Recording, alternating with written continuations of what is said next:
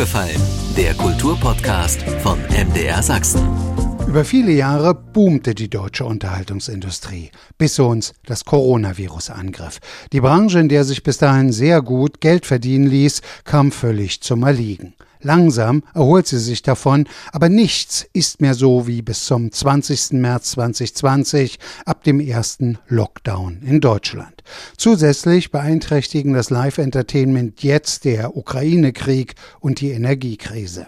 Einer der größten Veranstalter in Deutschland ist die Mehr BB Entertainment GmbH. Einer ihrer Geschäftsführer, CEO und zugleich Produzent ist Ralf Kokemüller.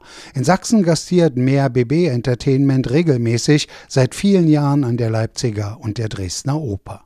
Ich bin Andreas Berger und rede im Podcast über sächsische Kultur von A wie aufgefallen ist uns bis Z wie zuhören, was andere denken. Heute zu Gast im Kulturmagazin aufgefallen und im aufgefallen Podcast der Vorstandsvorsitzende von Mehr BB Entertainment, Ralf Kokemöller. Zunächst erst einmal herzlich willkommen. Ja, herzlich willkommen. Ich freue mich auch. Vielen Dank für die Einladung. Ich freue mich, dass ich nach Mannheim kommen konnte. Warum ist eigentlich Mannheim ein günstiger Standort für ein Konzert- und Musicalveranstalter? Also, dass wir hier in Mannheim sitzen, hat erstmal historische Gründe. Unser Firmengründer Michael Brenner hatte 1987 mit BB Promotion angefangen als kleiner örtlicher Veranstalter und Mannheim, da heißt es immer, man weint zweimal, wenn man nach Mannheim kommt. Beim ersten Mal, wenn man ankommt und das zweite Mal, wenn man es verlassen muss. Ist eine Stadt, die man erstmal für sich entdecken muss. Aber es ist eine Universitätsstadt und ein ganz, ganz großer Vorteil für uns, wenn man das dann später in der Entwicklung betrachtet. Wir haben es nur 30 Minuten nach Frankfurt zum Flughafen. Das heißt, wir können weltweit überall hinfliegen, ohne umsteigen zu müssen. Ganz, ganz wichtiger Punkt.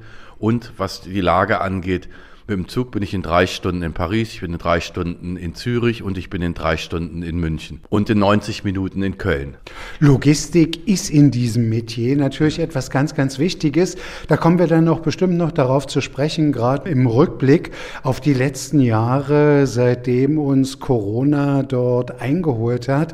Was ich Sie aber noch zu Beginn gern fragen möchte, Herr Kokemöller, Sie sind nicht von Anfang an, von 87 an mit dabei gewesen, aber haben natürlich natürlich den Blick zurück, 35 Jahre in dieser Branche on top zu sein, das zählt schon was.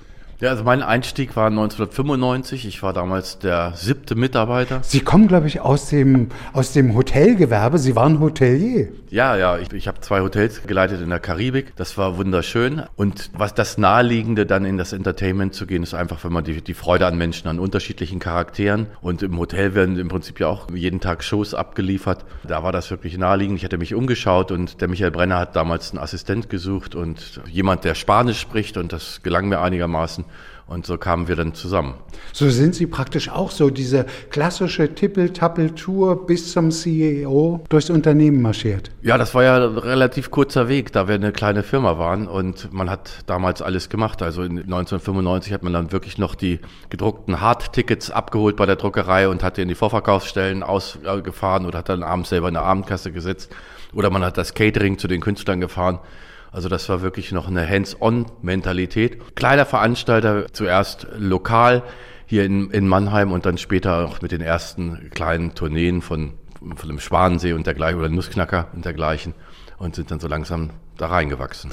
Sie haben das jetzt schon so mit erwähnt, auch Ballett, Musical, Rockkonzerte, Kabarett beziehungsweise Comedy. Im Grunde genommen kennt die Entertainment-Branche keine Genregrenzen. Das ist, glaube ich, auch eine der wesentlichen Veränderungen im Laufe dieser vielen Jahre, dass man sich so breit aufstellt. Ja, ich, ich, möchte das ganz gerne mal erklären, wie so ein Entertainment-Abend im Prinzip funktioniert. Es gibt einen Produzenten, der die Show produziert. Es gibt einen Tourneeveranstalter, das darf man sich dann so vorstellen, übertragen auf den Handel, als wenn es der Großhändler gibt. Und es gibt den lokalen Veranstalter, das ist dann der Einzelhandel, der das dann vor Ort durchführt. Und wir haben es im Laufe der Jahre geschafft, dass wir alle drei Stufen dieser Entwicklungskette besetzt haben. Das heißt, wir produzieren selber Shows, wir veranstalten selber die Tourneen und wir sind auch in fast allen Städten der örtliche Veranstalter. Aber als wir begonnen haben, da waren wir halt nur der örtliche Veranstalter. Das heißt, es wird ein Künstler angeboten, Rock, Pop zu der Zeit als örtlicher Veranstalter, was tut man? Man ruft in der Halle an, ist die verfügbar, man bestellt die Sanitäter, man liest die sogenannte Bühnenanweisung, wo dann drin steht, wie das Catering auszusehen haben und wie die Minibar für den Künstler zu bestücken ist. Man bestellt die Ordner, man schaltet die Anzeigen und führt die Veranstaltung ab bis zur Abrechnung. Das sind die Beginne. Sie waren ja zuletzt im Sommer sehr erfolgreich in Sachsen, in der Sächsischen Staatsoper zu Gast, in der Semperoper. Nun bin ich natürlich als normaler Besucher eigentlich nur daran interessiert, kriege ich meine Karte, habe ich einen schönen Abend. Aber was hängt an so einem Abend für Ihr Unternehmen an Aufwand alles dran? Also in der Entwicklung war es für uns ganz wichtig, die Opernhäuser zu bespielen. Im Sommer, wir haben uns immer gedacht, das ist so schade, dass die ganzen Theater leer stehen und haben das auch als für uns als Geschäftsidee begriffen, die Häuser mit Programm zu beglücken. Und wir bespielen mittlerweile in, in, in Hamburg die Staatsoper, wir bespielen in Leipzig die Oper, die, die Semperoper, in Frankfurt die Alte Oper und viele weitere Häuser. Für diese Häuser stellen wir im Sommer eine Tournee zusammen. Das heißt, wir gucken entweder, gibt es auf dem internationalen Markt eine Tournee, die verfügbar ist, oder produzieren wir selber ein Stück. Dann mieten wir die Häuser an und kümmern uns dann von A bis Z. Das sieht dann im Prinzip so aus, dass wir vier Wände bekommen und eine Kernmannschaft, die vom Haus gestellt wird. Und den Rest der Veranstaltung wickeln wir dann ab, weil die übliche Belegschaft dann ihre wohlverdienten Sommerferien nimmt. Ich sagte ja eingangs der CEO, aber ich weiß, Sie sind auch Produzent und ich kann mir vorstellen, das Produzieren ist dann doch noch irgendwie so ein bisschen mehr Sauerstoff als, sagen wir mal, all das Geschäftliche und Wirtschaftliche und was so noch mit drumrum rankt abzuwickeln? Als Produzent hat man immer ganz, ganz viele Hüte auf und natürlich gehört auch dazu, dass man seine Finanzen im Griff hat, dass man seine Kosten kennt, aber deutlich mehr Spaß macht natürlich der kreative Prozess, also mit, mit Kreativen zusammen zu sein, die Köpfe zusammenzustecken, Ideen zu entwickeln im Proberaum zu sitzen und zu sehen, was, was funktioniert, was nicht funktioniert, das ist, also zumindest für mich gesprochen, der deutlich, der, der deutlich nettere Teil der Arbeit. Wo steckt da überall der Name Koke Möller drin bei den aktuellen Produktionen als Produzent? Aktuell die Rocky Horror Show, die wir auf Tournee hatten, unsere Berlin-Berlin Show, die jetzt dann auch wieder in die Semperoper kommt und in Berlin wieder Premiere hat. Dann haben wir eine Cats-Tournee unterwegs gehabt und wir produzieren eine ganz, ganz neue Version der Westside Story. Also wir haben die weltweiten Rechte, das ist auch eine wirklich eine absolute Ausnahme, dass man die Rechte als deutscher Produzent für einen solchen Titel bekommt bekommt. Wir haben aber in den vergangenen Jahren sehr erfolgreich mit Westside Story Tourneen veranstaltet. Und jetzt machen wir eine Neuaufnahme mit einem neuen Kreativteam und das wird jetzt produziert. Also in der nächsten Woche ist der Probenbeginn. Wir haben eine komplette New Yorker Cast, wir haben ein internationales Kreativteam dabei und wir werden in Deutschland hier jetzt die Proben beginnen und dann ist die, die Premiere ist Mitte Dezember in, in München und dann geht es auf Welttournee. Auch wenn natürlich im Augenblick alle ja, sich auch selbst ein bisschen Optimismus zusprechen, es wird nicht wieder einen Lockdown geben und die Kulturveranstalter können weiterhin ihrem Geschäft nachgehen. Das Publikum ist eingeladen, gerade weil Sie von der Internationalität sprechen. Wie dünn ist da das Eis, wenn man solche Projekte in Angriff nimmt? Also wenn man weltweit unterwegs ist, ist es wirklich sehr, sehr schwierig. Blicken wir von, von innen nach außen, auch in, in Deutschland nach wie vor Corona-Ängste für ganz, ganz viel Theaterpublikum, oft auch ältere Menschen, gibt es da nach wie vor Befürchtungen. Manch einer bleibt lieber zu Hause. Auch natürlich von den Angehörigen, die sagen, ich möchte nächste Woche Oma besuchen und dann gehe ich diese Woche nicht das Risiko ein, mir noch Corona einzufangen. Das ist für uns ein Problem. Natürlich die Inflation, die da ist. Es gibt weniger verfügbares Einkommen. Manch einer kann sich das schlicht und ergreifend nicht leisten, ein Theaterticket. Wir sind nicht subventioniert. Unsere Tickets haben nicht nur einen Wert, sondern auch einen Preis, den man bezahlen können muss. Das ist wirtschaftlich für uns ein schwieriges Thema. Und natürlich, wenn man international schaut, wir haben in der, in der Vergangenheit mit unserer Westside Story wiederholt oder auch mit anderen Tourneen wiederholt in, in, in, in China gastiert. Wir haben in Moskau gastiert, aus naheliegenden Gründen momentan Märkte, die für uns gar nicht in Frage kommen. Das heißt aber, wenn wir in die Zukunft Zukunft schauen, wir jetzt die Westside Story. Wir haben für 23 Gastspiele in Shanghai geplant. Ist das realistisch oder nicht realistisch? Bei der anhaltenden No-Covid-Strategie in, in China ist es einfach nicht abzusehen. Ne? Und von den, von den Vertragspartnern wird man dann gerne hingehalten und vertröstet auf die Entscheidung, die sich dann wieder vertröstet oder, oder, oder wieder verschiebt und wieder verschiebt. Also da die Planungen sind durchaus schwieriger geworden und natürlich auch die ganzen Lieferketten, wenn es bei uns um Set und, und, und, und um technische Teile geht, die wir sonst international beziehen, Das hat sich auch ganz, ganz stark verschlechtert, die Lage. Und on top, das muss man einfach ausfinden, das gerät manchmal in Vergessenheit. Herkunftsland vieler unserer Produktionen und unserer Mitarbeiter ist Großbritannien. Wir haben ganz, ganz viele englische Crews, die für uns arbeiten oder englische Verleihfirmen, Licht-Tonbereich. Da haben wir mit dem Brexit richtig zu kämpfen und mit Arbeitsgenehmigungen für unsere UK-Kollegen. Es ist ja vieles im Augenblick tatsächlich kompliziert zu analysieren. Wenn ich mich jetzt so in Sachsen umschaue, auch beispielsweise an der Semperoper, an der Sie ja gastiert haben, oftmals höre ich aus den Theatern, aus den Kabaretts, aus den Kinos, aber auch von den Museen, dass, sagen wir mal, das Normale die Repertoirevorstellungen vom Publikum relativ zurückhaltend wahrgenommen werden, dass aber so besondere Ereignisse wie so ein Gastspiel werden vom Publikum relativ gut nachgefragt. Ist das eine Beobachtung, die Sie auch gemacht haben, die Sie teilen können?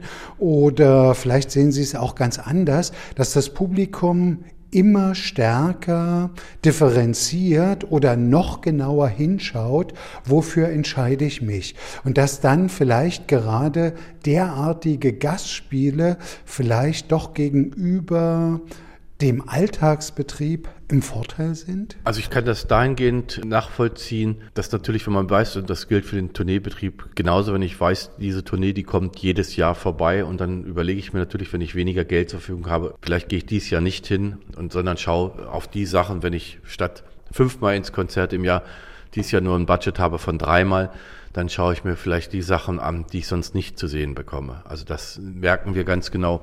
Und wie gesagt, wir merken die Differenzierung nach, nach dem Publikum. Jüngeres Publikum ist durchaus hedonistischer und, und, und, und auch risikobereiter, hat auch das Thema Covid nicht so präsent wie, wie Ältere. Und ich glaube, auch wenn ich das von den Kollegen mitkriege, gerade Sprechtheater und Opern haben zum Beispiel auch ganz, ganz stark zu kämpfen aktuell.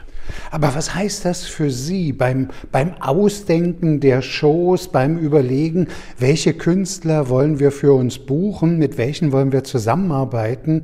Ich glaube, die Herausforderung wird immer größer, es wird immer schwieriger. Das Problem ist die Vorausplanungsfristen. So eine Tournee wie die Westside Story planen wir drei Jahre im Voraus. Was die ganzen Vorläufe angeht, auch die Auditions, also das heißt der Prozess der, der Künstlerauswahl und, und die, die Verpflichten, da gibt es große zeitliche Vorläufe. Eigentlich gab es mit dem, mit, dem, mit, dem, mit dem Krieg in der Ukraine im, im Februar dieses Jahres nochmal eine ganz klare Zäsur, wo man gesagt hat, das ganze Publikumsverhalten hat sich hat sich nochmal ver verändert. Es geht mehr auch noch in den Bereich Eskapismus rein. Das heißt, du gehst ins Theater und du möchtest ja vergessen und du möchtest eine, eine gute Zeit haben und nicht noch zusätzliche Probleme haben. Man würde heute anders programmieren, als man vor der Krise oder vor dem Krieg programmiert hat. Aber wie gesagt, die Zeitverläufe, die lassen das ja nicht im Eins zu eins zu. Wie sind Sie überhaupt durch diese zweieinhalb Jahre bisher gekommen? Also wenn ich zurückdenke an das Frühjahr 2020, in Sachsen gab es dann sogar noch einen dritten Lockdown bis in das Frühjahr 2022. Wie hat das ein Unternehmen wie Mehr BB Entertainment überlebt? Da gibt es ja verschiedene Perspektiven, wie man das betrachten kann. Einmal die menschliche und zwischenmenschliche Perspektive und dann die finanzielle. Finanziell kann ich sagen, hat uns das sehr stark gefordert. Ich bin aber auch stark im Verband aktiv und wir haben da viele Gespräche auch mit den politischen Stellen geführt, um in den Genuss von Förderung zu kommen. Man muss sagen, der deutsche Staat ist wirklich sehr generös gewesen, auch was, was, was Kulturveranstaltungen angeht. Und wir haben eine gute Förderung erhalten mit großen zeitlichen Verzögerungen und einem erheblichen bürokratischen Aufwand, den ich aber komplett nachvollziehen kann. Hier geht es ja immer noch um die Verteilung von, von Steuergeldern und da als Steuerzahler gesprochen bin ich sehr froh, wenn das ordentlich geprüft wird und wenn man sich die Zeit da nimmt. Also da bin ich dankbar und ich glaube, da sind auch die, die, die meisten seriösen Spieler in, in unserer Branche sind dankbar, dass wir da diese Unterstützung erhalten haben. Auf einer anderen Ebene, auf der menschlichen Ebene müssen wir sagen, es sind ganz, ganz tiefe Wunden hinterlassen durch das ständige Absagen von, von Produktionen. Wir haben letzten Winter, wir haben vier, fünf Produktionen fertig geprobt gehabt und haben dann eine Aufführung gemacht und mussten dann alle wieder nach Hause schicken weil Covid reingefahren ist oder weil Zugangsbeschränkungen waren. Wir durften in die alte Oper, die eine Kapazität von 2200 Leuten hat, nur 250 reinlassen. Das hat sich dann wirtschaftlich alles verboten, das zu tun. Man hat die Arbeit gemacht, man hat aber nicht gesehen, weswegen man das macht, dass man abends ins Theater kommt. Man sieht dann jubelnde Gesichter und, und, und Applaus und dafür macht man das ja für diese schönen Momente. Die waren komplett weg. Stattdessen hat man am nächsten Tag wieder einen Förderungsantrag ausgefüllt, was einen weniger mit Freude erfüllt. Und Was das Thema Mitarbeiter angeht, viele haben die Pandemiezeit, die haben dann wirklich mit, mit psychischen Problemen auch zu kämpfen gehabt. Und viele haben auch die Branche verlassen, die, denen das einfach dann zu unsicher geworden ist und, und wer weiß, was als nächstes kommt. Wir galten immer als, als absolut krisenfest und das Theater war immer ein Rückzugsort vor den Krisen. Mit Corona war das mittlerweile nicht, nicht mehr ein Rückzugsort, sondern dann war es, das ist da die Virenschleuder und das hat sich jetzt gezeigt. Also wir, wir müssen jetzt wirklich kämpfen wieder. Wir waren immer sexy als Branche. Jetzt müssen wir kämpfen, damit wir gute Mitarbeiter gewinnen. Ich will noch mal gerne auf einen Gedanken zurückkommen, weil das sagen wir in Deutschland immer so selbstverständlich, wenn man eben ins Ausland schaut und Sie sind ja stark international aktiv. Sie haben schon von den USA gesprochen, Sie haben von Großbritannien gesprochen.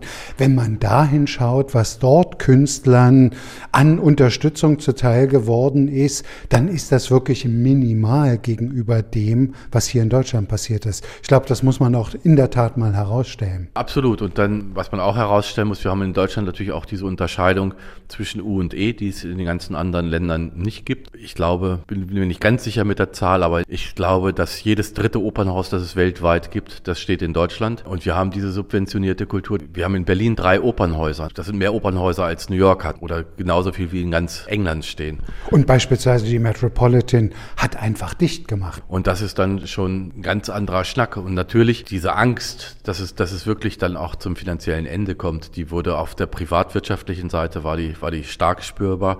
Bei den geförderten Häusern, da konnte man der Sache dann, war auch schwierige Zeiten, aber es ging, war ja nie existenzbedrohend. Herr Kogemüller, einfach um mal auch so ein bisschen die Dimension zu erklären. Logisch vor diesem Gespräch jetzt, Sie haben viel Umgang mit Künstlern, wir als Journalisten haben viel Umgang, habe ich mich natürlich getestet, damit wir auch wirklich entspannt dieses Gespräch führen können. Aber das ist ja minimal. Wie machen Sie das beispielsweise, wie wenn ich jetzt an den Sommer zurückdenke, an Cats, die wir in Dresden gesehen haben? Das ist ja, sagen wir mal, nur für den Abend brauchen Sie ungefähr zwischen Cast und, und, und Musiker haben sie circa 45 Leute. Okay. Und dann haben wir noch 20 Leute in der Technik und dann natürlich zusätzlich noch, noch Abendleute dann für die, für die, für die Maske oder für, für, für, die, für die Perücken. Insgesamt werden für so, für so eine Aufführung leicht 100 Leute nur im Backstage und auf der Bühne gebraucht, plus das komplette Vorderhauspersonal und das die Bars betreut. Und das ist ja eine gigantische logistische Herausforderung in diesen Zeiten unter den 100 Leuten und ich meine gerade insbesondere bei dem, was auf der Bühne geschieht, da ist man ständig im Kontakt miteinander. Hat sie das nicht auch, sagen wir mal, ganz neue Wege finden lassen müssen, wie man überhaupt noch so etwas live präsentieren kann unter diesen Bedingungen? Da besteht immer eine Ansteckungsgefahr. Ja, ja, das war wirklich eine zusätzliche Herausforderung. Also bei uns, wir haben die Policy ausgegeben, jeder Beteiligte testet sich morgens selbst auf dem Hotelzimmer, hat den Test fotografiert, hat ans Company Management geschickt und hat gesagt, ist alles okay, für heute bin ich okay und durfte dann das Theater betreten. Im Sommer, hatten auch Rocky Horror plus drei weitere Tourneen unterwegs. Wir haben insgesamt nur zwei Vorstellungen auf, aufgrund von Corona verloren und sind sonst recht gut durchgekommen. Aber wir hatten immer wieder Ausfälle, aber wir hatten dann, dann haben wir wieder Künstler eingeflogen oder die die, die Show schon mal vor zwei Jahren ge gespielt haben oder wenn es in die Technik eingeflogen dann hat man einfach Techniker noch Standby gehabt, die man holen konnte. Aber das war wirklich mit, alles mit großer Logistik und mit ganz viel Angstschweiß verbunden. Weil was man als Ver Veranstalter und als Künstler natürlich überhaupt nicht möchte, wenn man einen Saal voller Menschen, die sich freuen und sich auf den Weg machen und ins Theater begeben und dann zu enttäuschen und zu sagen, die Vorstellung fällt aus. Ich glaube, die ersten 28 Jahre meines Veranstalterlebens ist keine Veranstaltung ausgefallen. Und in die letzten zwei Jahre war es dann leider gehäuft. Was ist für Sie der auffälligste Unterschied, heutzutage eine Veranstaltung zu präsentieren, zu der Zeit vielleicht, wo Sie Mitte der 90er Jahre zu BB gekommen sind? Das Wort Hygienekonzept, das kannten wir so nicht. Das war vielleicht, wenn wir am Catering den Tisch abgewischt haben, aber Test und Covid und diese ganze medizinische Hintergrund, den hat es ja natürlich nicht gebraucht. Was sich dann sonst für uns als Veranstalter geändert hat, ist auch die Kurzfristigkeit im Kaufverhalten. Ne? Also der Kunde schaut auch wirklich, passt das und findet das statt und kommt die Tournee in die Stadt oder bin ich gesund und kauft dann sehr viel kurzfristiger seine Karten, als er es früher gemacht hat. Ich glaube, das ist auch klassisch so eine ambivalente Geschichte. Das Publikum empfindet das zum Teil natürlich auch als ganz angenehm, dass man heutzutage in diesen Zeiten gelegentlich kurzentschlossen sein kann und sich am Nachmittag überlegen kann, Mensch, da ist heute Abend Ketzer an der Semperoper da gehe ich doch mal hin. Ich glaube, als Veranstalter sehen Sie das natürlich ein bisschen anders. Ihnen wäre lieber, Sie wüssten auf vier Wochen im Voraus, es ist alles ausverkauft. Aber für den Kunden an sich, für das Publikum, ist das auch nicht nur ganz schlecht. Nein, und bei Cats kann ich natürlich sagen, da waren wir dann wirklich dann auch mit Beginn der Laufzeit komplett ausverkauft. Das war wirklich die ganz, ganz glückliche Ausnahme. Aber nein, das hat sich natürlich auch mit den, mit, mit, mit den digitalen Möglichkeiten, die es heute gibt und die Verfügbarkeit von Saalplänen und da reinschauen, hat sich das geändert. Also es ist ja keine Blackbox mehr, wie eine Veranstaltung verkauft ist, sondern da geht man auf eines der, der, der Ticketportale oder von den, von den Theatern und schaut, was noch verfügbar ist und, und kann dann kaufen. Aber ich glaube, das gilt ja nicht nur fürs Theater auch. Die Gesellschaft hat sich daran gewöhnt, über das Internet mit ein paar Klicks alles verfügbar zu haben und, und das gleich. Und ich kenne das noch, weil ich früher selber als, als, als Fan mir irgendwie Karten gekauft habe, dass man vor der Vorverkaufsstelle auch gerne mal geschlafen hat. Ne? Mit dem Schlafsack, wenn man das, als ich Frank Sinatra sehen wollte, 92 äh, in, in München, da habe ich mich die Nacht vorher vor die Vorverkaufsstelle gelegt. Ein Aspekt finde ich natürlich auch ganz, wirklich sehr interessant, Herr Kokemöller. Und das vielleicht nur nebenbei. Wir haben uns ja tatsächlich kennengelernt in dem Augenblick, als die Dresden-Premiere im Sommer von Cats war und wir zufällig nebeneinander gesessen haben.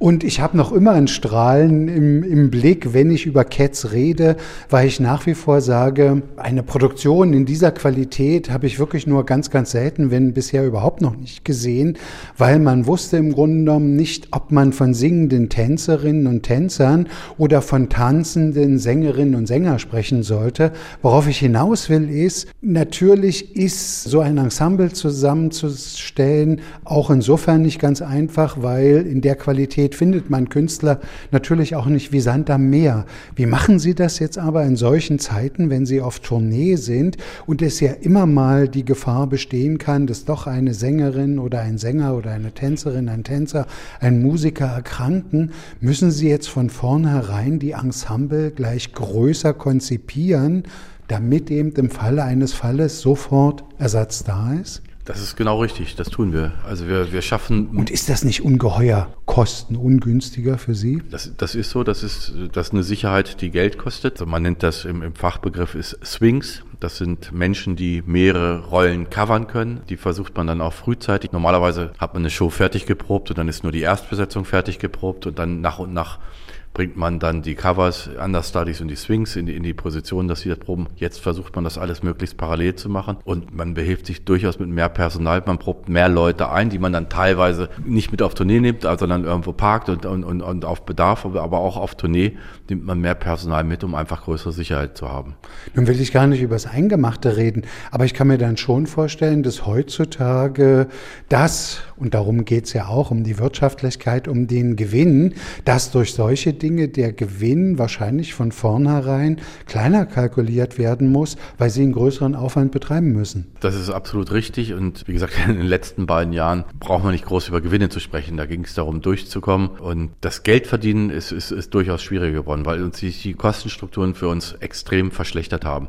Ein weiterer Punkt ist natürlich auch aufgrund der, der Personalknappheit. Die Löhne sind, sind, sind gestiegen. Jetzt auf, aufgrund der Energiekostendiskussion, was, das, das gilt ja für anders. Die Theater sind teurer von, für uns geworden in der Anmietung, Heizung, Elektrizität. Jeder LKW ist teurer geworden, jedes Hotelzimmer, das, das wir buchen müssen. Die Argumente sind immer dieselben, die sind auch genauso richtig. Die Kosten steigen einfach überall. Ne? Und dann wundert man sich natürlich, warum kostet das jetzt, wenn ich ins, in, ins Musical gehe, kostet ein Ticket dann über 100 Euro. Das, aber das sind einfach die Kosten. Also wenn ich, in, wenn ich mir im subventionierten Theater eine, ein Opernticket kaufe, wenn ich in, in Köln in die Oper gehe und ich zahle fürs Ticket 50 Euro, dann ist das aber noch zusätzlich mit 300 Euro subventioniert. Nur, nur sieht man das nicht, weil das geht dann indirekt aus den Steuergeldern, die wir nicht haben. Also müssen wir versuchen, mit unseren eigenen Preisen da durchzukommen. Aber das wird schwieriger und die Margen sind, sind geringer. Also das ist wirtschaftlich, ist das herausfordernder. Im aufgefallenen Gespräch der CEO von Mehr BB Entertainment, Ralf Kokemöller. Wir freuen uns, 2023 wird die Westside Story an der Leipziger Oper zu erleben sein. An die Semperoper kommen Sie im Sommer mit Berlin, Berlin. Was mich interessieren würde, Sie planen ja nun Shows, Sie sind in vielen Städten zu Gast. Kann man da eigentlich noch lokale, regionale Besonderheiten einkalkulieren, dass man weiß, in der und der Stadt funktioniert das und das besser, dort vielleicht in der Region das, das und das? Inwiefern spielt das bei der Planung von solchen Tourneen eine Rolle? Das kann man absolut feststellen. Es gibt auch Künstler, die, da gibt es einfach regionale Grenzen. Es gibt Künstler, die funktionieren in Norddeutschland besser. Es gibt Künstler, die, für die für, äh, funktionieren in Süddeutschland besser, die, die einfach regional ver, verankert sind. Das, das gibt es ganz, ganz stark. Dann hat natürlich auch viel mit unserer deutschen Geschichte zu tun. Musical wie Hair oder Jesus Christ Superstar, was, was, was in, im alten Westdeutschland eine Rolle gespielt hat, das hat in, in, in Leipzig oder Dresden jetzt weniger eine Rolle gespielt und würde da nicht so viel Publikum finden. Also da gibt es eine ganz viele äh, von lokalen Besonderheiten, die es, die es noch zu beachten gibt. Es gibt natürlich auch Mainstream-Titel, wenn Sie jetzt Mama Mia oder dergleichen haben, das funktioniert überall gleich gut, aber schon bei einem Udo Lindenberg gibt es ein Nord-Süd-Gefälle. Wobei der in Sachsen äußerst beliebt ist und ständig in Leipzig und in Dresden zu Gast ist und die Konzerte, glaube ich, bestens laufen. Was schätzen Sie denn an den Sachsen? Warum ist Leipzig, Dresden für Sie eine wichtige Station? Weil ich glaube auch mehr BB Entertainment ist so eins der ersten Unternehmen gewesen, die auch wirklich auf den Ostmarkt geschaut haben. Leipzig war immer, ich glaube auch aus der Geschichte der, der, der Messe heraus offen und interessiert und gleich nach Berlin irgendwie the place to go. Und Dresden natürlich mit der ganz, ganz großen touristischen Ausstrahlungskraft, auch als die Frauenkirche dann restauriert wurde und bin viele Jahre zur Semperoper gefahren, habe versucht, dass wir da reinkommen und dass wir da veranstalten können das ist einfach so ein, so ein Opernhaus und das ist so eine tolle Stadt. Da geht einem einfach das Herz auf. Wenn man da, also wenn ich vor der Semperoper stehe, dann habe ich Gänsehaut. Zumal man muss ja auch dazu sagen, viele im Publikum denken dann auch, also wenn das jetzt eine Produktion ist, die in der Sommerzeit in der Semperoper gezeigt wird, dann ist das auch das Niveau. Das ist ja auch eine Herausforderung für Sie. Und ich glaube und ich finde, das ist tatsächlich ein positives Zeichen. Auch da hat sich im Laufe der Jahre viel entwickelt. Es gab natürlich auch in den Hochkulturinstitutionen mitunter ja so Nase Naserümpfen, können wir denn denen überhaupt unsere Bühne, unser Haus zur Verfügung stellen? Auch da musste man, glaube ich, Überzeugungsarbeit leisten, dank Qualität.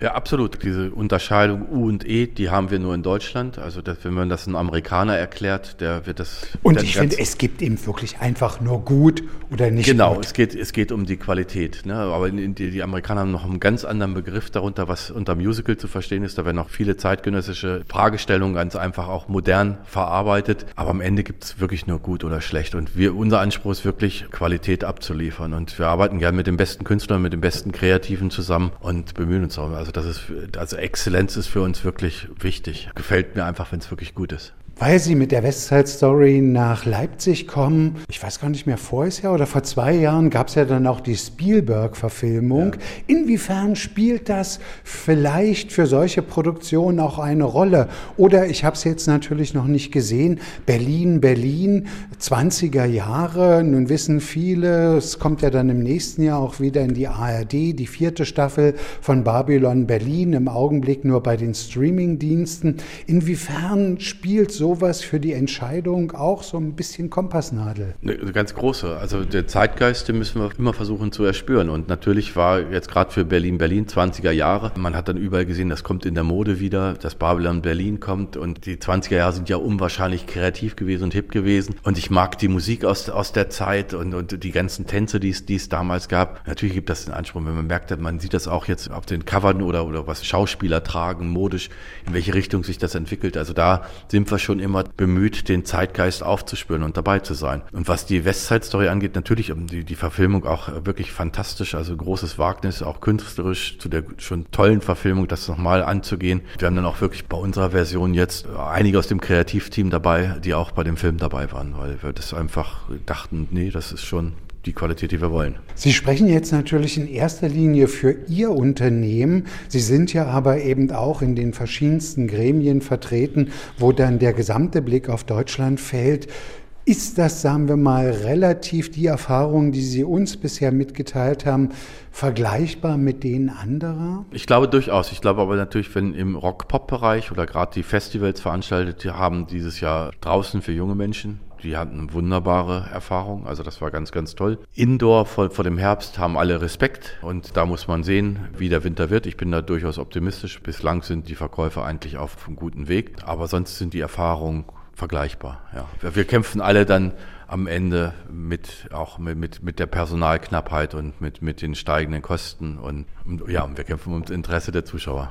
Wir haben ja nun in Sachsen auch einige lokale, regionale Konzertveranstalter. Wenn ich mit denen ins Gespräch gekommen bin, insbesondere was jetzt die Open-Air-Veranstaltungen anbetrifft, da haben sie mir oftmals gesagt, wissen Sie, unser Problem sind jetzt gar nicht sozusagen die Bühnentechniker oder die Beleuchter oder die Tonleute.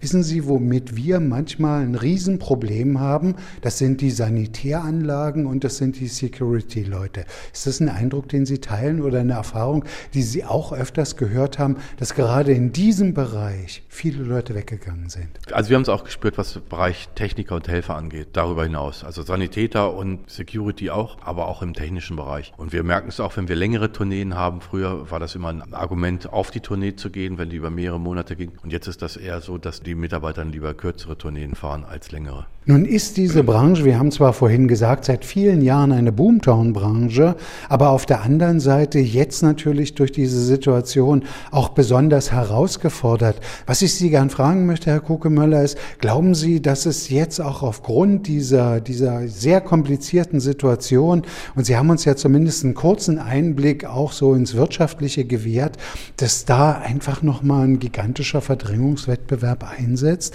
dass sich nochmal Spreu vom Weizen trennen wird? Ja, das steht zu befürchten. Das glaube ich auch. Also wenn am Jahresende auch die Förderungen ausbleiben und dann Shows abgesagt werden müssen, weil es Erkrankungen gab oder weil der Ticketverkauf nicht, nicht so ist, dann denke ich schon, dass manch ein Unternehmen auch in Schwierigkeiten geraten könnte. Also das können wir uns alle nicht wünschen, weil jeder wünscht sich einen intakten Gesamtmarkt, damit auch alles stattfindet. Aber die Zeiten, und das ist, gilt ja nicht nur für, für den Entertainment-Markt, ich glaube insgesamt werden etliche Unternehmen im Frühjahr in Schwierigkeiten kommen. Herr Kokemöller, kurz bevor wir dieses Gespräch geführt haben, ist ja bekannt geworden, Sie werden sich etwas zurückziehen. Insofern vielleicht auch ein ganz kleiner Rückblick auf Ihre Zeit. Was ist für Sie das Spannendste an diesem Entertainment-Geschäft gewesen? Also das, das Schönste am Entertainment-Geschäft ist für mich, dass man mit sehr unterschiedlichen Menschen zu tun hat. Also mit mit, mit Helfern, mit Lkw-Fahrern, mit Künstlern, mit Journalisten jeglicher Couleur. Also man darf da keine Berührungsängste haben. Man muss gerne, wenn man nicht gerne mit Menschen zu tun hat, dann darf man nicht ins Entertainment. Man muss ja auch ein Gespür dafür haben, was, die, was dem Menschen gefällt. Und dann so eine Entwicklung zu sehen, wenn, wenn man ein Stück auf die Bühne bringt und die Energie, die das freisetzt und einfach die Lebensfreude, die dabei entsteht. Also das ist für mich das Schönste nach wie vor. Was war das Bitterste? Wirtschaftlich haben wir natürlich ganz viele bittere Erfahrungen gemacht, wenn man eine ganz tolle Show produziert und man denkt, man hat wirklich was ganz, ganz Tolles und es, stellt sich heraus, das ist wirklich ganz toll, aber es möchte keiner sehen. Man muss den Künstler dann sagen, dass, dass man das Ganze beendet und blickt dann in die enttäuschten Augen. Das ist sehr, sehr schmerzhaft. Aber das, das gehört zu dem Beruf dazu. Also wenn man, wenn man die Erfolge haben will, dann muss man die Flops auch aushalten.